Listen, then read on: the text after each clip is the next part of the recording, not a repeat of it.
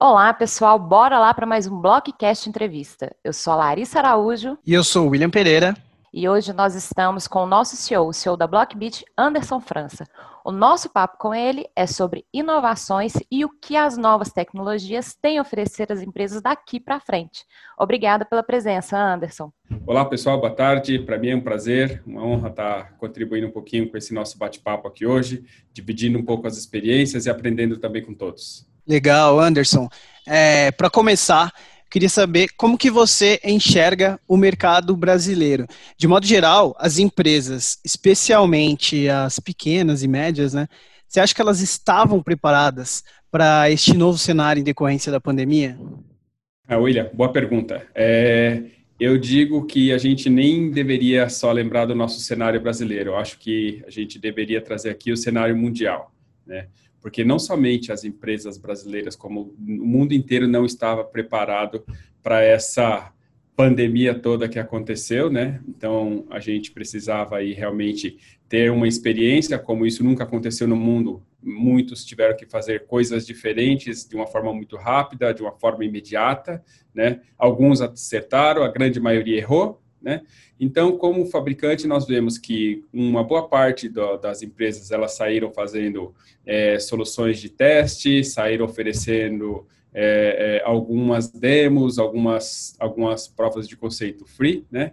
É, veja que muitas empresas que nós não escutávamos acabaram surgindo nas nossas mentes, né? Por exemplo, Zoom, que a gente não tinha tanta frequência em utilizar, por exemplo, é, é, soluções da Microsoft, soluções de videoconferência, soluções de IP, né? Então, de VoIP, perdão, muitas dessas não estavam dentro do, do, do, do nosso dia a dia, das nossas programações, né? Que inclusive a própria, a própria Blockbit, ela teve que agir rapidamente, né? Porque grande parte dos nossos clientes, eles já utilizavam as soluções nossas de VPN, né? E eles acabaram tendo que fazer uma configuração, principalmente para os seus colaboradores fazerem os acessos remotos. Né? Então, quando a gente vê essas empresas tendo que agir de uma forma rápida, de uma forma é, é, abrupta, ela precisa também levar em consideração segurança. E a Blockbit veio justamente para ajudar os nossos clientes também trazendo esse conforto da parte de segurança, levantando as suas VPNs dentro das conexões.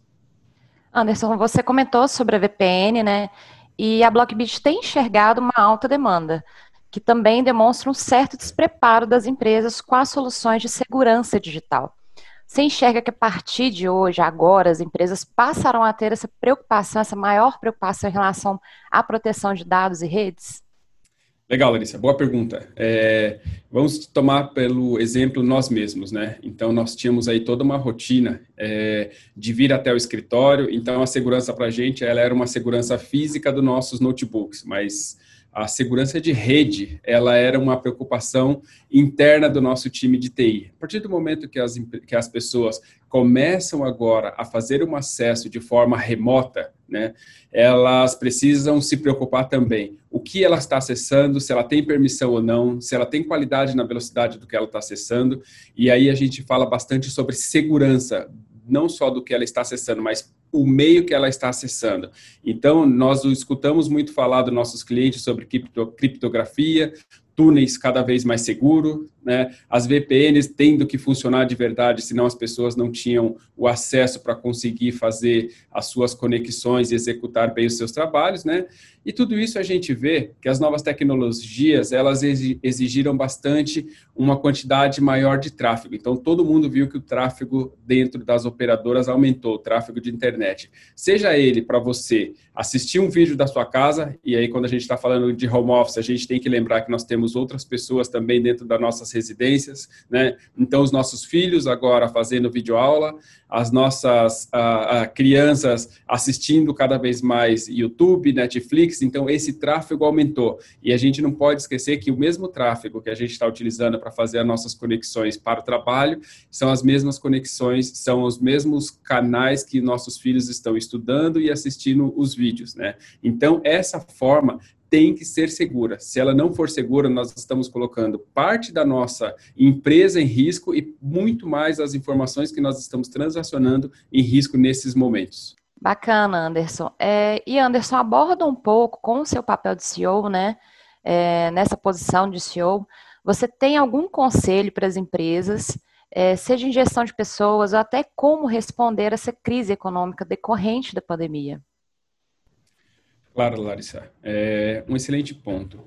É, quando a gente olha as empresas, a primeira coisa que nós vimos é uma marca, né? É, aqui na Blockbit é um pouco diferente nós não vemos a marca, nós vemos as pessoas que ajudam a construir essa marca. Então, o primeiro ativo que nós protegemos aqui dentro da companhia foram as pessoas. É, por trás dessas pessoas, a gente sabe que tem famílias, a gente sabe que tem compromissos.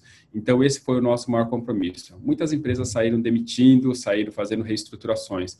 No nosso caso, não. No nosso caso, nós protegemos principalmente os nossos colaboradores, até porque nós estamos em um momento de crescimento, nós não estamos em um momento de redução.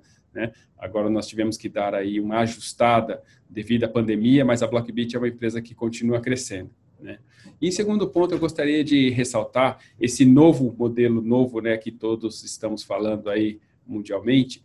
Ele traz para a gente alguns benefícios muito interessantes. Né? Por exemplo, nós temos colaboradores que eles não moram em São Paulo. Apesar da nossa cidade ser uma cidade caótica, nós temos pessoas que ainda são mais afetadas do que as que moram em São Paulo.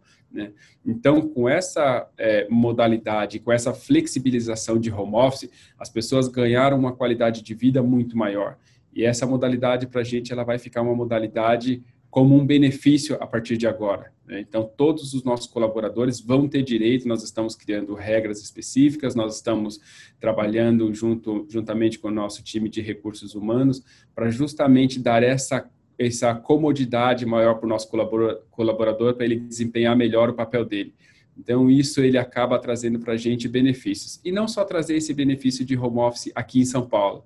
Quem sabe a gente também começar agora a contratar e a contar com outros profissionais em outras cidades, outros estados e quem sabe até em outros países. Então, esse, essa modalidade para a gente, ela abriu muito a nossa mente de que o escritório ele não é apenas o único lugar que a gente possa desempenhar bem o nosso trabalho. Muito bom, muito bom. Bom, é isso então, né? Muito obrigado, Anderson. Obrigado vocês e estarei sempre à disposição. Contem comigo porque eu conto bastante com esse nosso time, essa nossa família Blockbit. Um abraço a todos. Valeu, valeu. Bom, este foi mais um Blockcast Entrevista. Eu te lembro que este conteúdo ele é multiplataformas. Você pode assistir a gente no YouTube ou então nos ouvir pelo nosso podcast, que é o Blockcast, que vai ao ar toda semana. Lá no nosso site www.blockbit.com, você vai encontrar o link para todos os episódios e muitos outros materiais de cibersegurança, segurança digital, tecnologia da informação, todos esses materiais gratuitos para você consumir quando, quando e onde quiser. Beleza, gente? Espero que você tenha gostado e até a próxima. Até a próxima. Thank you.